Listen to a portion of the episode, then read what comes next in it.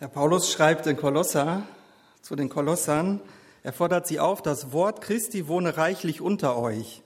In aller Weisheit lehrt und ermahnt euch, ermahnt euch gegenseitig mit Psalmen, Lobliedern und geistlichen Liedern singt Gott in eurem Herzen in Gnade. Und ich fand, das haben wir heute in diesem Gottesdienst bisher schon so richtig erlebt. Also der gemeinsame Gesang, die Anbetung, das, was wir bisher gehört haben. Und ich hoffe, es geht euch so wie der Psalmist das im äh, Psalm 119 sagt. Ich freue mich über dein Wort wie einer, der Beute macht. Dass wir jetzt noch die Aufmerksamkeit haben, auch ähm, in das Wort Gottes zu schauen. Zumindest ging es mir so, als ich mich äh, darauf vorbereitet habe. Und ich habe versucht, ähm, ein wenig von dem, was ich selber gelernt habe, in Worte zu fassen und ähm, ja, das mit euch hier weiter, euch weiterzugeben. Und ähm, wie gesagt, geht es heute um den Psalm 90. Zunächst möchte ich ähm, ein paar Gedanken allgemein zur Bedeutung der Psalmgebete in der Bibel weitergeben. Und dann schauen wir auf den Psalm 90 und äh, schauen, was wir von dem Gebet allgemein von dem Ablauf dieses Psalmes für unser Gebet lernen können. Und dann beschäftigen wir uns noch ähm, mit einigen konkreten Punkten aus dem Psalm.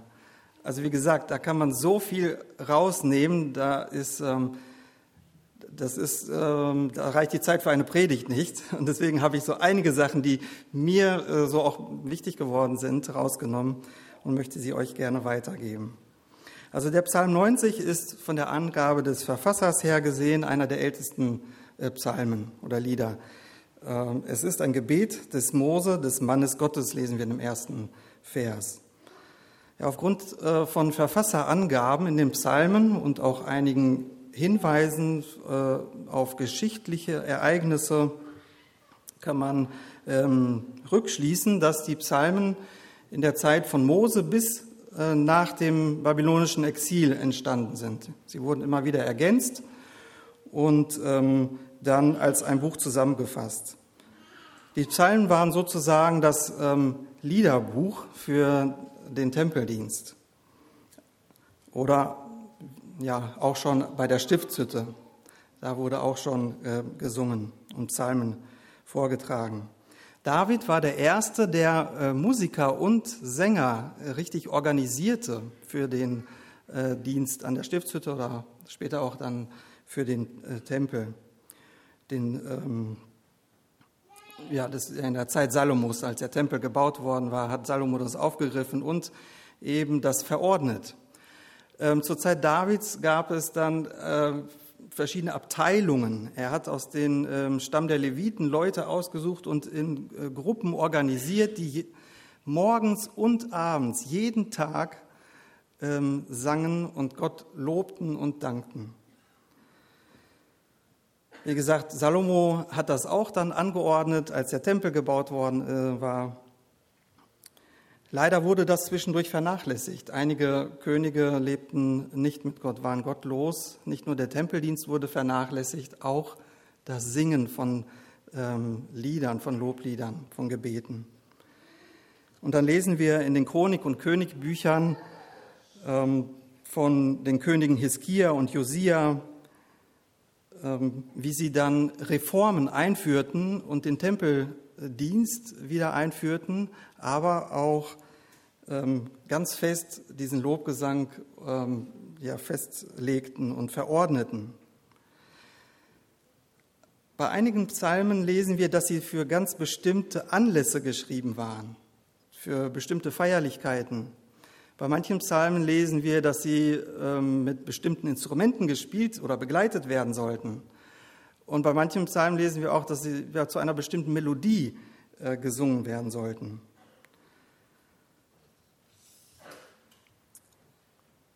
Und wir sehen, dass Lieder und Gesang in der Bibel eine wirklich wichtige Rolle spielen.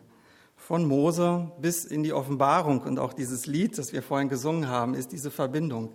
In der Offenbarung ähm, 15, Vers 2 bis 4 hat Tobi ja auch schon vorgelesen. Ähm, da lesen wir, Johannes sieht eine große Schar, die Hafen bekommen und die singen, die Gott anbeten. Und das ist nur eine Stelle in der Offenbarung, äh, wo es dann um Anbetung in, in Form von Gesang, von Liedern geht. Also das Singen ist äh, nicht nur eine nette Nebenrolle in der Bibel, sondern hat eine wirklich ganz große Bedeutung. Und die Psalmen nehmen in der Bibel ähm, für den Lobpreis Gottes dabei eine ganz äh, besondere Rolle ein. Das sind nämlich nur, nicht nur Gebete oder Texte, die dann ähm, vertont worden sind. Es sind es ist eine lyrische Poesie. Man merkt dann, wenn man die Psalmen liest, es ist eine ganz andere Sprache ähm, und sehr kunstvoll gestaltet, äh, mit einem starken Ausdruck von Gefühlen und Empfindungen. Sie sind immer ausgelöst an Gedanken von an Gedanken an Gott. Also der Psalmist denkt an Gott und dann ähm, sieht er auch ganz unverschönt die Situation des Menschen, vor allem auch der Glaubenden schildert sie. Aber letztendlich äh, richtet er sich immer wieder auf Gott aus. Die Psalmen haben eine sehr bildhafte Sprache. Man findet ganz verschiedene stilistische Mittel. Parallelismus ist da sehr stark vorhanden. Ähm, sie ist, wie gesagt, sehr äh, bildhaft. Viele Metaphern werden verwendet. Und auch der Psalm 90, den wir äh, gleich auch lesen, äh, fällt dahingehend auf. Es sind viele Wiederholungen, die ähm, dann entweder ja, einen anderen Satzaufbau haben in der Wiederholung oder einfach nochmal das Gleiche nur mit anderen Worten dann nochmal erklärt wird. Und man findet auch viele so Gegenüberstellungen oder Kontraste, die ähm, gebildet werden. Wenn wir also den Kontext der Psalmen äh, betrachten, sehen wir, dass die Schreiber inspiriert von Gott sich sehr viel Mühe gegeben haben, diese Texte sehr äh, kunstvoll zu gestalten. Dass man sich auch sehr viel Mühe gemacht hat, diese Texte dann, diese Gebete, diese Gedanken ähm, durch Gesang und begleitender Musik sehr kunstvoll und kraftvoll zum Ausdruck zu bringen. Denn im Zentrum dieser Gebete, dieser Lieder geht es dabei immer um den höchsten alleinigen, ewigen Schöpfergott und um seine Ehre. Und deshalb ist es auch so gut, dass wir bei uns hier in dieser Gemeinde mehrere Teams von Sängern und Musikern haben, die für jeden Gottesdienst Lieder aussuchen, vorbereiten und uns anleiten zum gemeinsamen Lobpreis. Es ist immer eine besonders schöne Zeit, so wie wir es auch vorhin schon erleben durften. Vielleicht geht es einigen von euch auch so wie mir, dass sogar einige Lieder so mitten in der Woche wie so ein Ohrwurm nachhallen und somit den persönlichen Lobpreis unterstützen. Und genau das möchte Gott ja für unser Leben. Dass unser Herz ihm, ihm zugeneigt ist, voller Vertrauen zu ihm ist und dass wir dann aus Dankbarkeit heraus unser Leben zu seiner Ehre führen möchten. Und ich bin dankbar einfach für jeden Musiker, für jeden Sänger, der seine Gabe hier einbringt und ähm, ja, das sich gebrauchen lässt von Gott, damit Gott durch die gemeinsamen Lieder geehrt und wir als Gemeinde ermutigt werden. Schön, dass wir euch haben, dass ihr diesen wertvollen Dienst tut. Nun zu dem Psalm 90. Direkt, ich habe ihn euch auch einmal mitgebracht. Ähm, zum Mitlesen. Das ist doch ein äh, längerer Text und äh, der, ja, dass, wenn ihr keine Bibel dabei habt, dass ihr das trotzdem mitverfolgen könnt. Es ist ein äh, Psalm mit 17 Versen und ich möchte ihn zunächst mit euch einmal ganz durchlesen. Ein Bittgebet des Mose, des Mannes Gottes.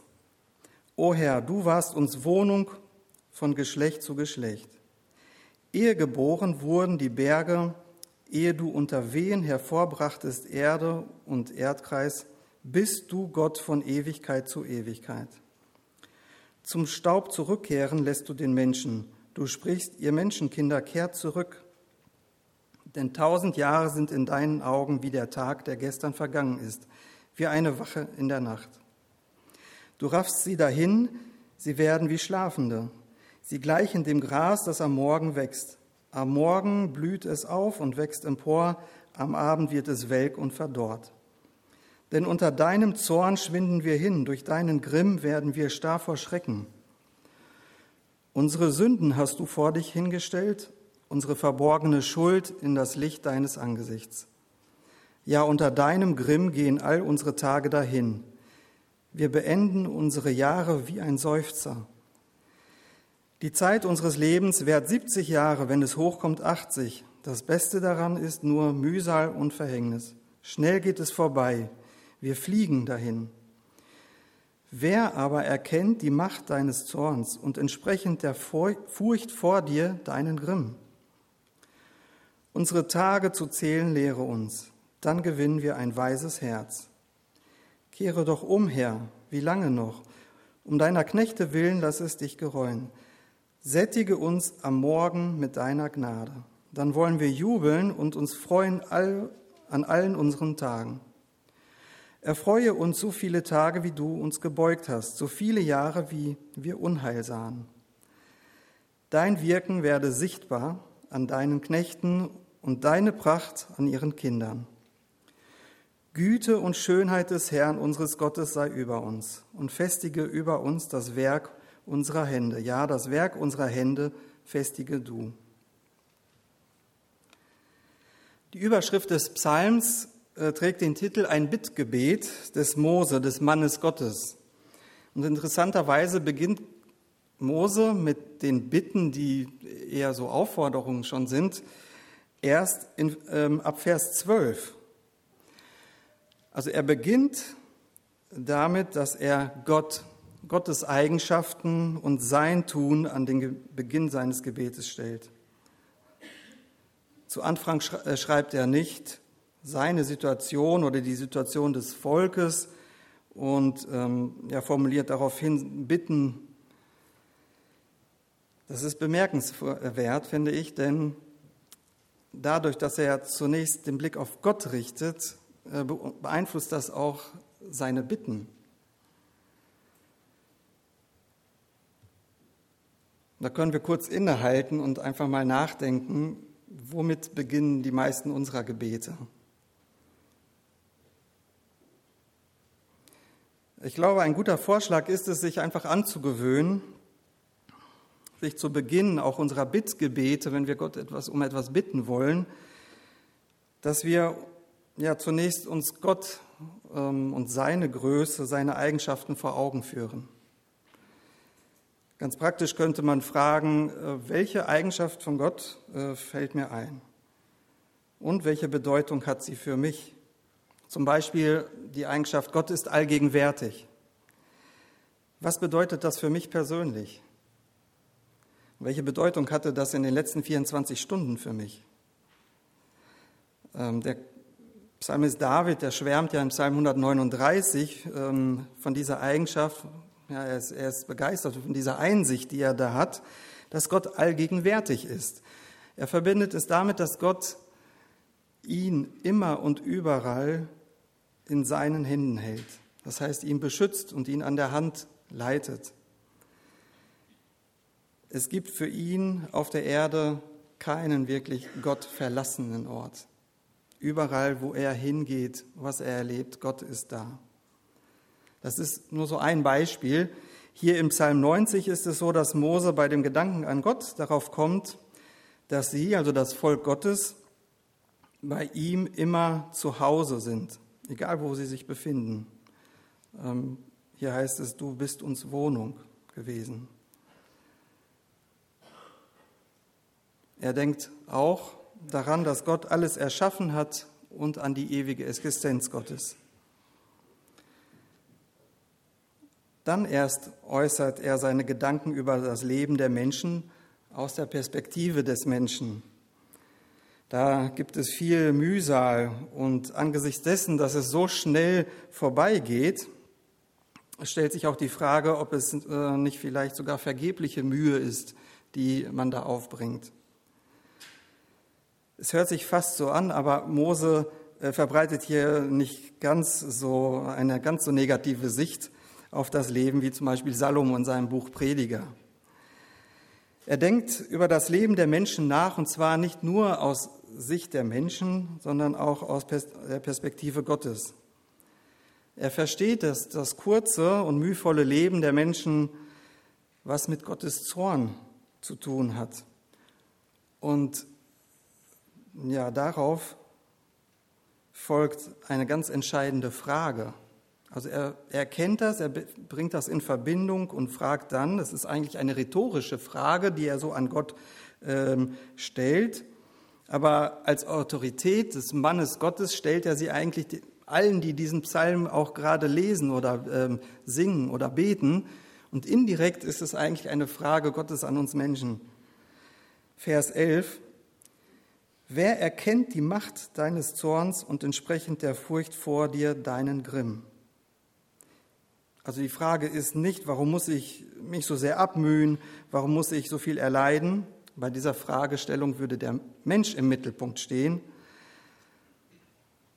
Aber aus dieser Perspektive äh, gibt es keine wirklich sinngebende und zufriedenstellende Antwort. Mose denkt weiter und fragt, wer erkennt denn, was dahinter steckt und warum das so ist?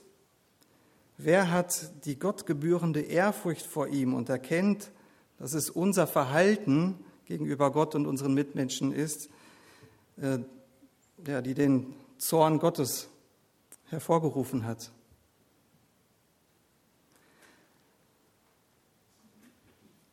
Wer erkennt im scheinbar vergeblichen, weil viel zu schnell vorbeigegangen, mühevollen Leben Gott. Aber genau daran, an der Situation des Menschen, die vom Grimm Gottes gekennzeichnet ist, kann und soll man Gott erkennen.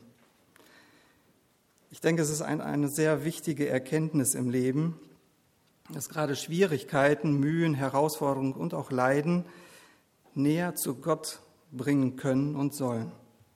Die negativen Erfahrungen im Leben sind einerseits Folge unseres gestörten Verhältnisses zu Gott, aber auch eine Chance, Gott zu erkennen und sich ihm wieder zu nahen, seine Gegenwart und seine Hilfe zu erleben. Ein Satz von Ernie Klassen, einer der Mitbegründer der Bibelschule Brake, fällt mir immer wieder in diesem Zusammenhang ein. Ähm, er erzählte, aus seinem Leben und ähm, von Zeiten von, äh, ja, der finanziellen Schwierigkeiten und sagte dann, manchmal muss Gott uns finanziell auf den Rücken legen, damit wir nach oben schauen. Ja, manchmal legt Gott uns auf den Rücken, also sinnbildlich, er nimmt uns unsere Handlungsoptionen, aber damit wir nach oben schauen, damit wir ihn um Hilfe bitten. Im Psalm 90 nimmt Mose die Perspektive ein, in der nicht der Mensch im Mittelpunkt der Weltgeschichte steht, sondern Gott und seine Ehre. Er hat hier nicht die Mühe und die Schwierigkeit äh, nur im Blick, er hat Gottes Gnade, Güte und Schönheit vor Augen. Das führt ihn nun dann zu den ja, richtigen Bitten, die genau das widerspiegeln. Die Bitten in Bezug auf das Leben der Menschen haben bei ihm Gott im Fokus. Sein Wirken soll sichtbar werden, seine Güte und Schönheit sollen zu erkennen sein. Der Mensch als Geschöpf ist abhängig von dem Schöpfer, von Gott dem Schöpfer, ob er das eingesteht oder nicht. Gott steht über die Zeit des Menschen, ja über der ganzen Welt. Diese Erkenntnis vorab, die hilft uns, ja, die richtigen Bitten an Gott zu stellen, die nicht den Menschen, sondern Gott im Mittelpunkt haben und trotzdem mit dem realen Leben des Menschen verbunden sind. Prinzipiell können wir dann von diesem Gebet des Mose lernen, selbst bei all unseren Bitten, die wir haben, die wir vor Gott bringen, zu, ähm, uns zuallererst auf Gott auszurichten. Es soll in unserem Leben, auch bei unseren Bitten, in erster Linie um Gott, um seine Ehre gehen. Wenn wir diese Perspektive einnehmen, werden wir viele Dinge in unserem Leben, die wir negativ bewerten, ähm, ja, nicht, nicht mehr so negativ bewerten wie bisher. Und wir bekommen die wirkliche Freiheit, Gott um alles zu bitten, was wir brauchen, weil wir seine Ehre im, ähm, zum Ziel haben. Hebräer 4, Vers 16 ermutigt uns, lasst uns also voll Zuversicht hinzutreten zum Thron der Gnade, damit wir Erbarmen und Gnade finden und so Hilfe erlangen zur rechten Zeit. Es war einfach Gottes Absicht. Er wusste, dass wir versuchen, ohne ihn irgendwie zurechtzukommen zu wollen im Leben. Aber wir dürfen einsehen, wir sind abhängig von Gott und wir brauchen seine Hilfe. Und die sollen und dürfen wir in Anspruch nehmen und wir sollen ihn genau darum bitten. Ich möchte jetzt im dritten Abschnitt äh, der Predigt noch etwas äh, mehr reinzoomen, also einige interessante Aspekte in einigen Versen äh, nochmal herausheben, herausnehmen. In Vers 1 sagt Mose, dass Gott seit Generationen, also da steht von Geschlecht zu Geschlecht oder von Generation zu Generation, Wohnung war für das Volk. Luther übersetzt dieses Wort mit Zuflucht. Man könnte auch Obhut sagen. Also es ist ein, ein sicherer Ort. Er drückt damit aus, dass das Volk ihr Zuhause bei Gott hat. Wir denken, zumindest ging es mir so auch ganz schnell vielleicht an die Stiftshütte. Da hatte Gott ja sein Zuhause bei oder sein, seine Wohnung, seine Gegenwart äh, bei dem Volk Israel. Es war der Ort der Begegnung mit Gott. Aber Mose nennt hier Gott selbst Wohnung und das schon seit Generationen. Also auch schon vor dem es die äh, Stiftshütte gab. Was fällt dir beim Stichwort ähm, Zuhause, Wohnung, Obhut so ein? Wo fühlst du dich zu Hause? Wann hast du dir die, das letzte Mal die Frage gestellt, wo du wirklich zu Hause bist? Wie würdest du folgenden Satz beantworten? Zu Hause bin ich da, wo? Zu Hause ist irgendwie auch ein Sehnsuchtsort. Es drückt viel mehr aus, denke ich, als ein Ort, wo wir einfach wohnen und äh, schlafen. Und ich würde sagen, wir sind immer irgendwie auf der Suche nach unserem eigentlichen Zuhause. Wir versuchen zwar unsere Wohnung so schön wie möglich einzurichten und das Leben hier so zu gestalten, dass, dass unsere Sehnsucht äh, nach Zuhause bestmöglich erfüllt wird. Aber irgendwie kann uns hier auf der Erde kein Ort wirklich in den Zustand versetzen, dass wir das Gefühl haben, endlich angekommen zu sein und endlich alle Sehnsüchte gestillt sind. Mose hatte diesen Glauben, dass dieser Zustand nur bei Gott selbst im Ursprung unseres Lebens erreicht ist. Der Kirchenvater Augustinus drückt es folgendermaßen aus, Geschaffen hast du uns auf dich hin, o Herr, und unruhig ist unser Herz, bis es Ruhe findet in dir. Ich finde auch in dem Lied Ewigkeit, das wir gesungen haben, wird genau das unterstrichen, was Mose hier in seinem Gebet aussagt.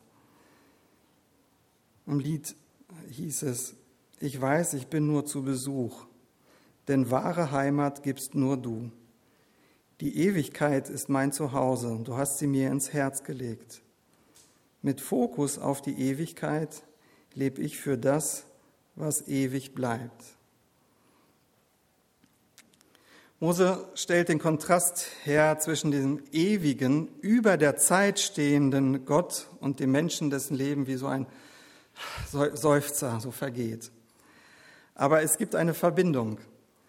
Durch die Gnade und Güte Gottes können wir trotz der Mühen ein weises Herz von Gott bekommen und solange wir hier auf der Erde sind, das tun, was Bestand hat. Bestand für die Ewigkeit, bis wir halt eben dann ganz bei ihm zu Hause sein werden. Denn alles, was wir hier aus Liebe tun, zu Gott und unseren Menschen, Mitmenschen wird nicht vergehen, die Liebe bleibt. Und weiter zu Vers 2 sehen wir, das ist auch ein, ein sehr poetischer Vers. Ähm, da steht, ehe geboren wurden die Berge, ehe du unter Wehen hervorbrachtest Erde und Erdkreis, bist du Gott von Ewigkeit zu Ewigkeit. Erstmal ist hier sehr schön ausgedrückt, dass Gott über der Zeit steht. Ähm, nach normalen grammatischen Regeln würden wir sagen, noch ehe die Berge wurden, warst du Gott. Also noch bevor die Berge kamen, ne, warst du Gott. Aber hier steht, bist du Gott.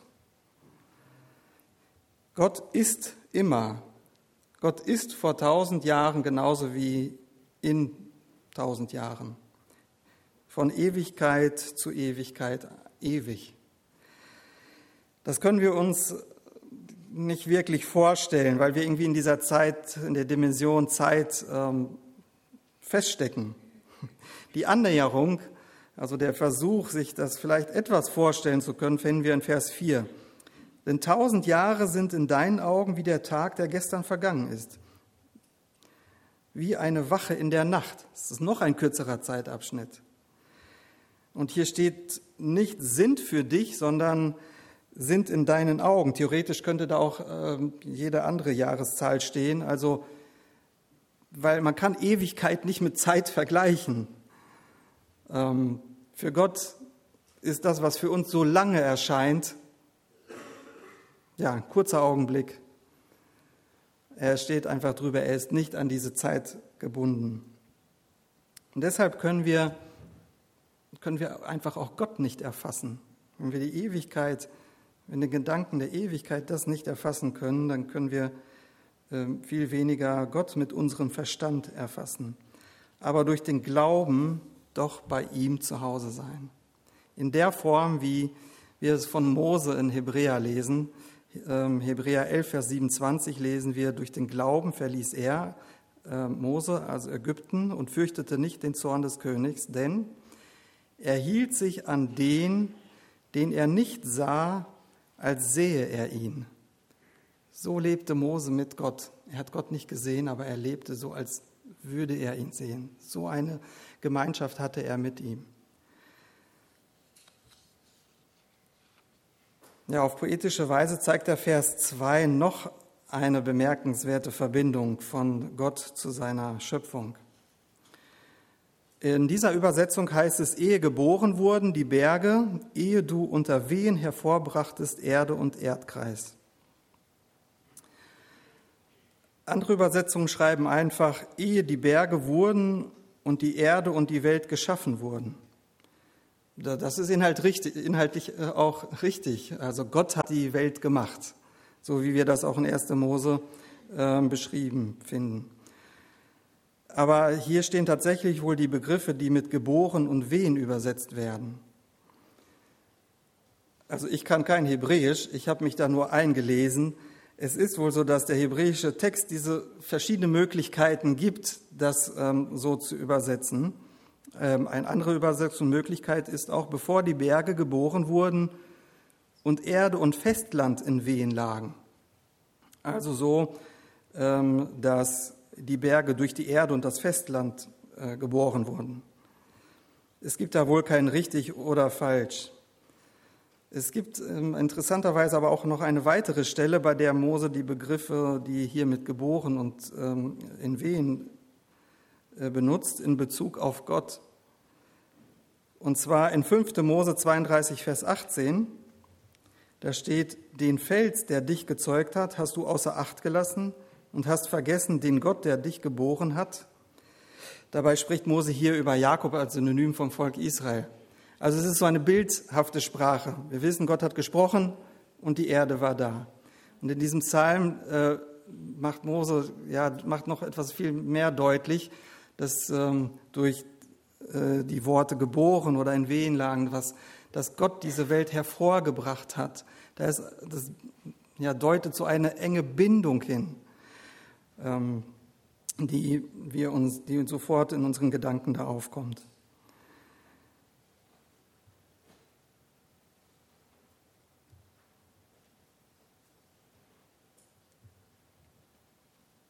Das passt ganz gut zu dem ersten Teil in dem Vers, ne, so wie die Mutter ein sicherer Ort für das geborene Kind ist, so ist eben auch Gott ein sicherer Ort für die, die zu ihm gehören, die sich bei ihm bergen.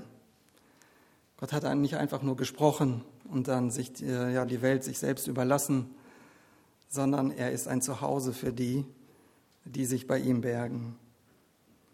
Interessant ist auch der Vers 3 und auch da habe ich auch nur gelesen, dass es eine Herausforderung für Übersetzer ist. Auch hier gibt es wohl mehrere Möglichkeiten. Also aus dieser Übersetzung und einigen anderen liest man, dass es hier um den Kreislauf von, von Werden und Vergehen geht. Also der, wir denken unweigerlich, glaube ich, an die Verse aus 1. Mose, denn Staub bist du und zu Staub kehrst du zurück. Ähm, das ist inhaltlich auch nicht verkehrt, aber äh, ja, wenn man noch mal weiter schaut, äh, hier werden etwas andere Worte benutzt doch. Also das Wort für Staub ist hier ein anderes hebräisches Wort, das ähm, Daka heißt und so viel meint äh, wie zermalmt oder zerschlagen, zerknirscht oder zerbrochen. Und auch Menschen oder Menschenkind, äh, das Wort, das hierfür benutzt wird, was in der Regel mit, mit Adam, also dem Menschen, ähm, äh, benutzt wird, ähm, ist hier ein anderes Wort, und zwar Enosch. Das wird auch mit Mensch und ähm, Menschheit übersetzt, kennzeichnet aber insbesondere schwach, sterbliche, zerbrechliche, hinfällige Wesen. Zunz, ein deutscher Jude, übersetzte diese Stelle in seiner sogenannten Rabbinerbibel deshalb folgendermaßen. Du führst den Sterblichen bis zur Zerknirschung. Also bei dieser Übersetzung hat dann aber der zweite Teil, die zweite Hälfte des Verses, eine andere Bedeutung. Es ist also eine Aufforderung an den Menschen umzukehren. Nicht zu Staub, sondern Gott lässt ihn zwar bis zur Zerschlagung, Zerknirschung oder Zermalmung kommen, aber er sagt, kehr um. Und das ist eine zentrale Aussage, die finden wir durchgängig im Alten Testament bis ins Neue Testament. Ähm, es ist Gottes größtes Anliegen. Hesekiel 18, Vers 23 zum Beispiel sagt Gott, meinst du, dass ich gefallen habe am Tod des Gottlosen, spricht Gott der Herr, und nicht vielmehr daran, dass er sich bekehrt von seinen Wegen und am Leben bleibt? Das würde genau das nochmal unterstützen, wenn wir das so lesen. Der Mensch, der ist zerbrechlich. Und durch Gottes Zorn und durch die Mühsal, die wir haben, bis zur Aufreibung fast, aber Gott sagt, immer wieder, kehr um. Das ist die Botschaft, die Gott an die Menschen richtet.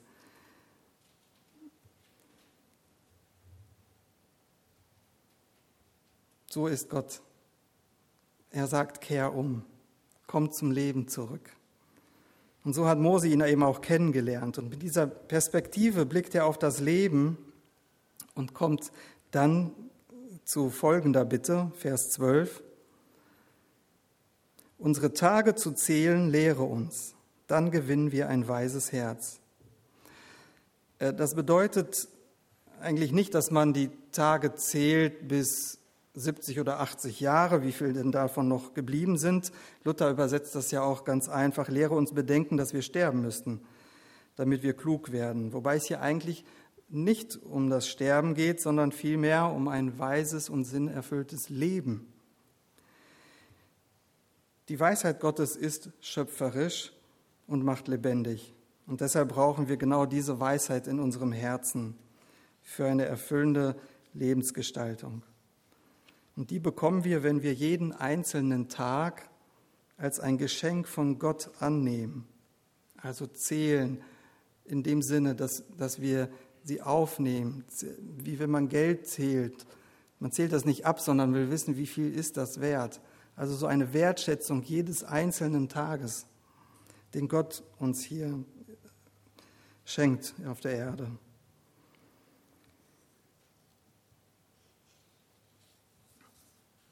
Vers 17 ermutigt uns dazu, Gott darum zu bitten, dass alles, was wir tun, womit wir uns abmühen, Erfolg und Bestand hat. Manchmal scheint es so, wir fragen uns bei all den Mühen, welchen Sinn hat das denn noch? Was bleibt? Aber wir können Gott darum bitten, mit dem Ziel, dass dadurch Gottes Wirken, seine Pracht und seine Schönheit, eben seine Güte in unserem Leben für alle sichtbar wird.